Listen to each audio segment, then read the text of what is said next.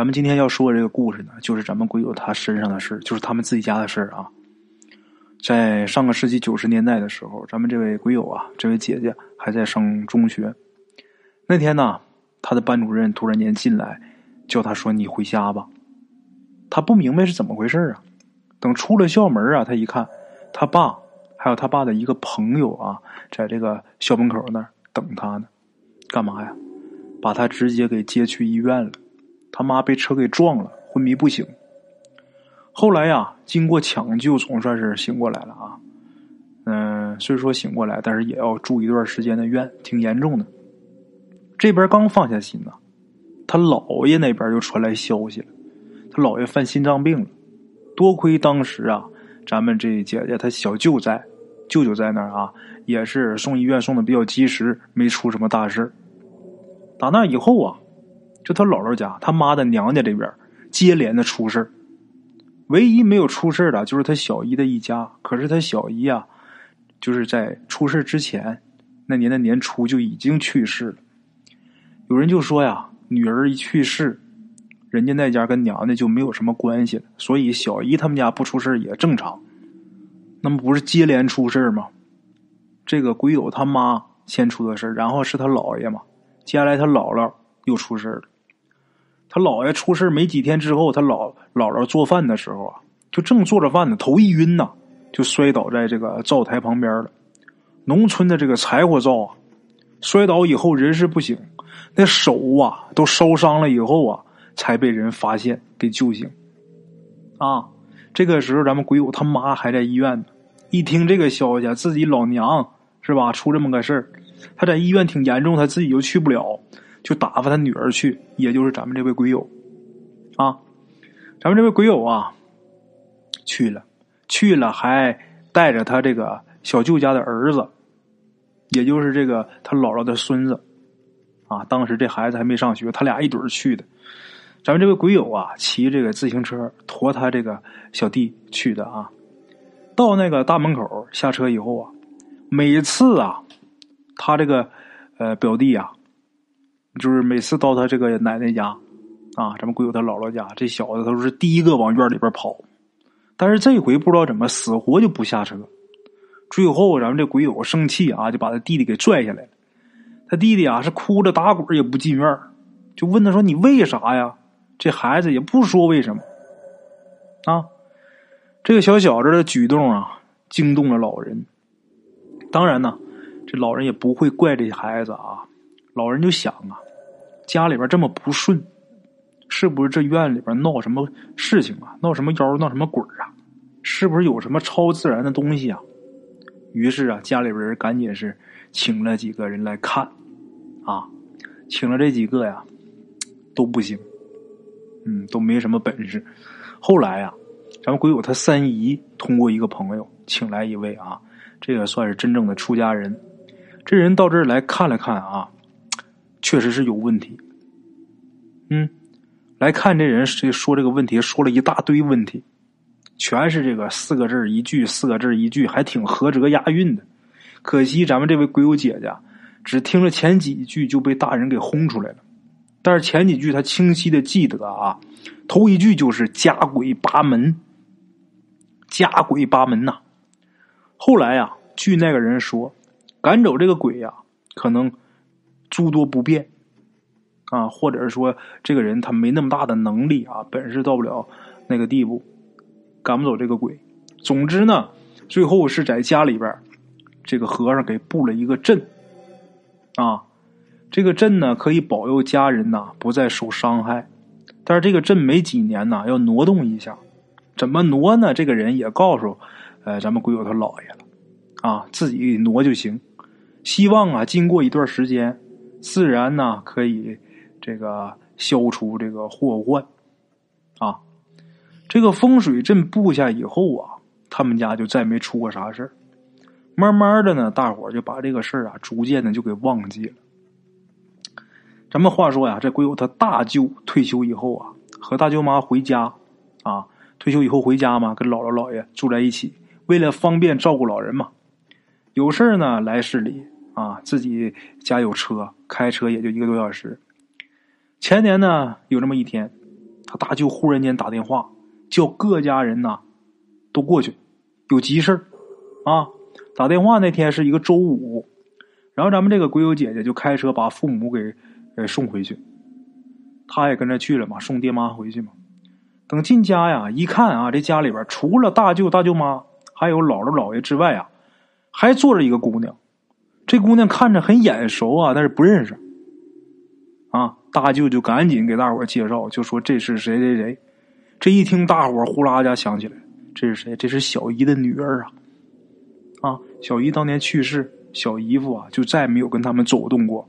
所以说，这个妹妹啊，将近二十年，咱们鬼友都没见过。其他人也都是的啊，很高兴啊。不管怎么说，那是亲戚啊，见到自己表妹很高兴。但是他这个表妹却一个劲儿的鞠躬啊，跟大伙说对不起啊。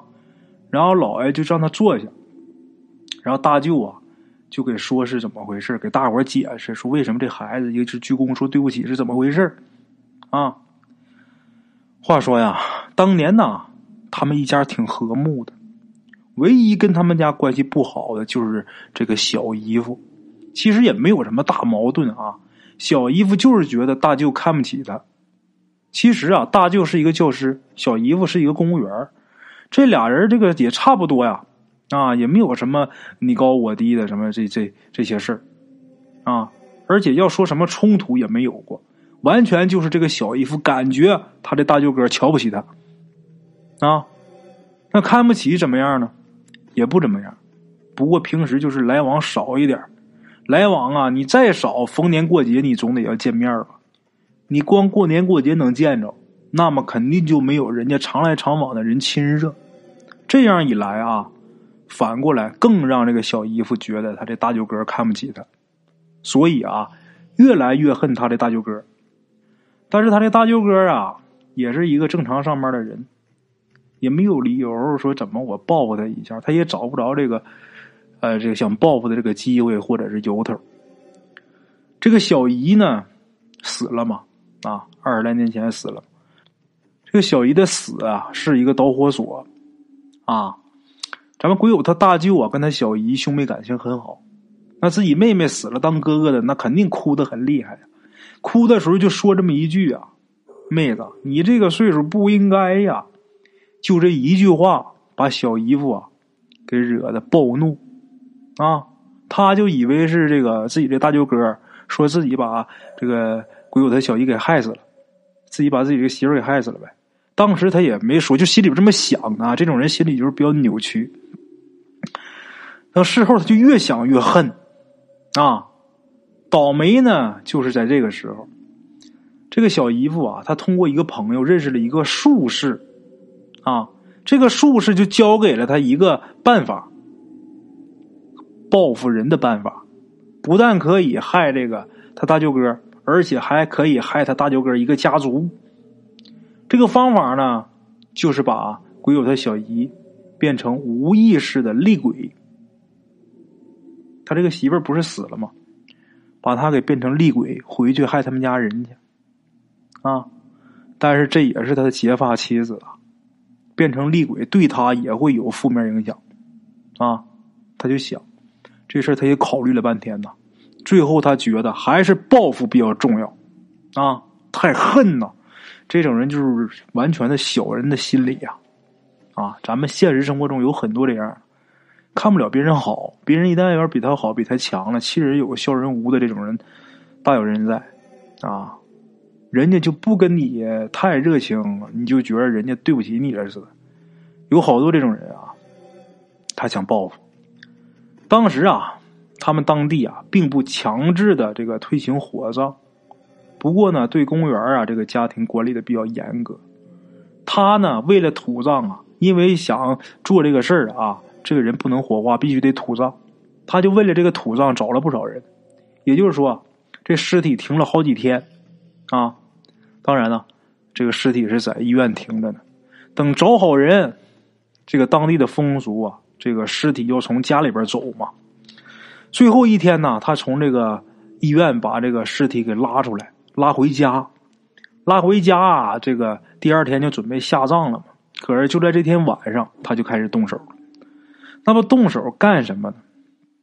干了一些反人类的事儿。咱们鬼友他这表妹啊，具体的也不清楚啊。这姑娘这孩子只知道一部分，还是后来知道的。就比如啊，要把这个尸体的四肢给锯下来，锯下来之后反着放，怎么个反着放呢？就是把这双腿呀放在这个双臂待的地方，这双臂呢放在这个双腿待的地方，啊，再有些别的，鬼友这个表妹她也不知道了。总之啊，这姑娘她爸，也就是咱们鬼友的这个小姨夫，忙了一宿，把这事儿给搞定了。第二天下葬啥的都很顺利啊。打那以后，咱们鬼友他妈的娘家就开始倒霉。那当然啊，这个鬼友他小姨夫也开始倒霉。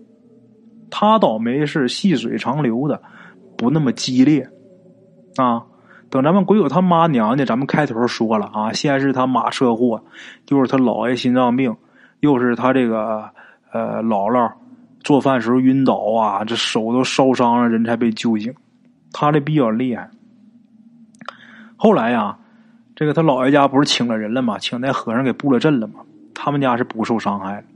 他们家不受伤害了，鬼友他小姨夫不知道啊，不知道他请请人布阵啥的啊。他也不能找人去克制这个厉鬼，他还指着厉鬼给他报仇呢。所以说呀，往后这二十年，一人家娘家一点是没受到这个事的威胁，因为人家请人了。但是他这个小姨夫啊，这二十年呢很痛苦啊。就比如说吧，他这小姨夫身体残疾了不少啊，植物也是一直没有往上升，一直就原地不动，就连他女儿都跟着倒霉呀。挺好的小姑娘，因为特殊的原因呢，这个初中上完就不上学了。